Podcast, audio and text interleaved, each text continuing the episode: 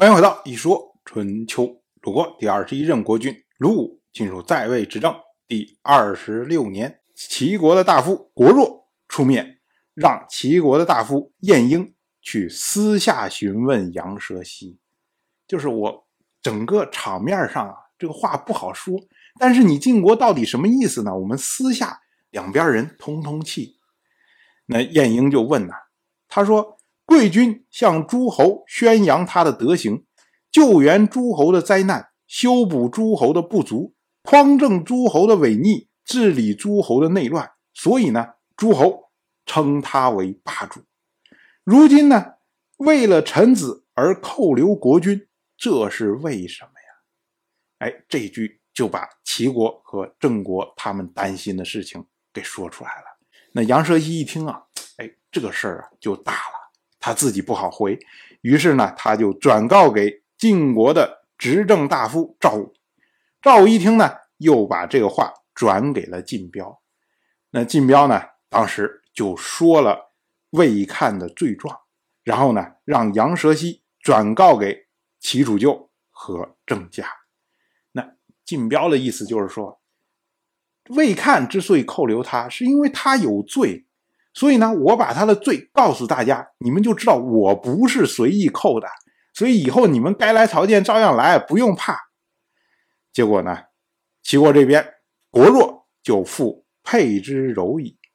沛之柔矣啊，它是一个义诗，全诗不长，一共就几句：马之刚矣，沛之柔矣。马亦不刚，沛亦不柔，志气彪彪，取与不移。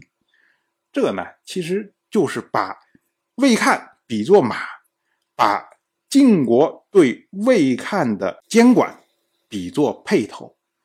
那么你要用宽政去安抚魏看，就如同用柔的辔头去驾驭刚的马一样。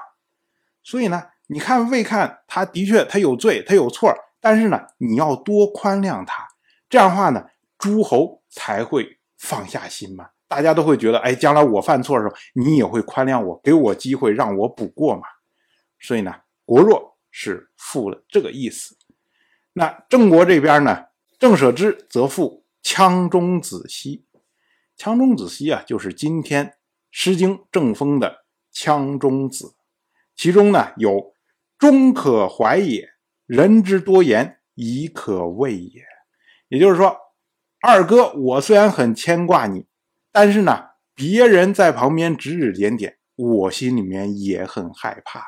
放在晋国和魏国这个事情上，也就是说，人言可畏呀。虽然魏看他是有罪，但是呢，你这么着扣留了之后，大家不是都了解情况啊？到时候都会觉得你晋国是为臣求君呐，这对你晋国有什么好处啊？所以呢，你还是把他放了。哎，经过这么两次的赋诗啊，这晋国和齐国和郑国之间的这个意思都通了，所以呢，晋彪就承诺说我会把魏看给放回去。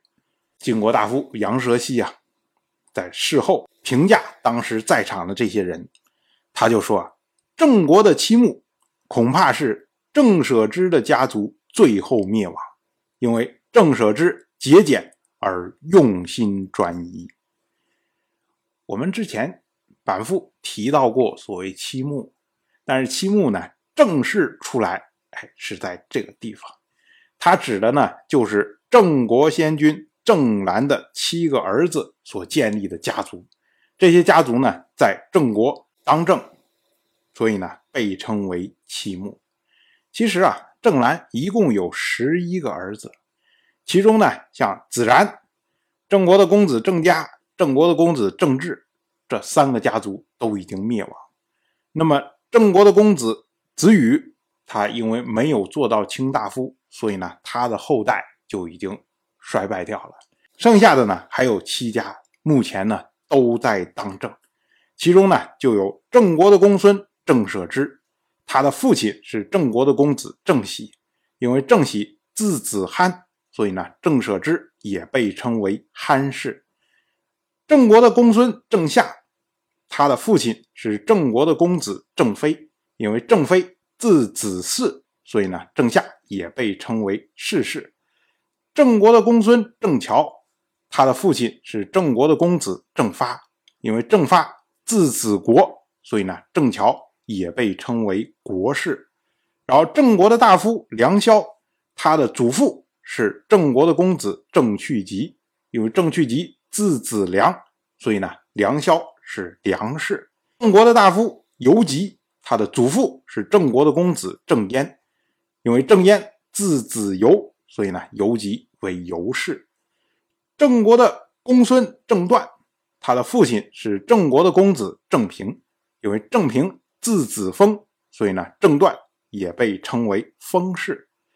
郑国的大夫印段，他的祖父是郑国的公子郑叔，那么郑叔字子印。所以呢，印段为印氏，这七个家族往上算，都可以推到郑国的先君郑兰，所以呢，他们被称为七穆。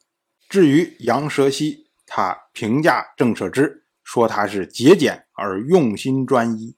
这个节俭呢，恐怕是杨蛇溪平日和郑舍之之间有接触了解到的，而这个用心专一呢，则是杨蛇溪。对郑舍之这一次赋诗的评价，我们要注意啊，这一次宴会一共赋了五段诗，除了晋国国君晋彪赋的吉祥话之外，其他的四段呢，两段是齐国大夫国若所赋的，两段呢则是郑舍之所赋的。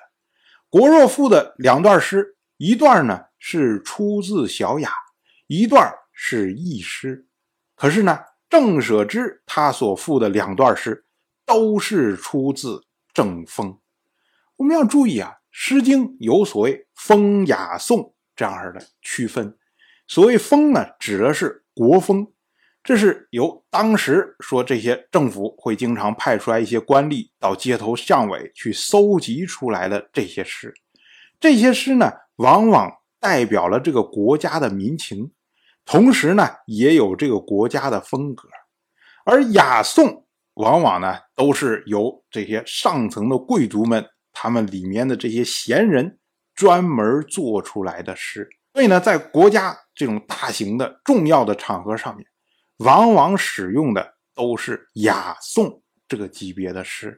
那对于当时的贵族来说呢，他们又没有专门的学习，那他们都是参加这些场合，耳濡目染。所学到的诗，那换句话说呢，也就是他们最了解的，实际上是雅颂这些诗。那我们看，当国家与国家之间接触的时候，有这种大型的诗会的时候，往往大家都会用小雅。一方面呢，是因为这些贵族他们更了解小雅；另外一方面呢，是你说出来小雅之后，别人了解，别人才有可能听得懂。可是呢？这位郑舍之，他连续两段诗用的都是正风，这说明什么呀？这就说明恐怕郑舍之在任何场合用的都是正风啊。也就是说，他只对正风了解的比较深入啊。因为郑舍之很可能觉得说啊，我了解诗，我不是为了展示我有多博学呀，我有多少才华。我是为了了解民情啊，那我作为郑国的执政大夫，我了解郑风，我就可以了解郑国的民情，这就足够了。那我至于给别人赋诗的时候，我用郑风也没有什么问题啊，我何必再去了解更多的东西呢？所以呢，他最专精的是郑风。那当在这些场合上需要赋诗的时候，他就会赋正风。那换句话说呢？郑舍之他只用正风，说明呢他用心专一呀，不为了求博学啊，我这个也用那个也用，而他用正风，代表他对郑国专一呀。所以呢，杨奢西才会说郑舍之的家族恐怕会最后灭亡。当然，我就这么一说，您就那么一听，感谢您的。耐心陪伴。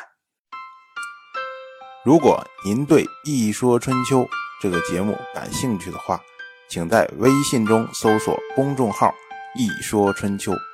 关注我，您不仅能得到《一说春秋》文字版的推送，还可以直接和我互动交流。我在那里等待您的真知灼见。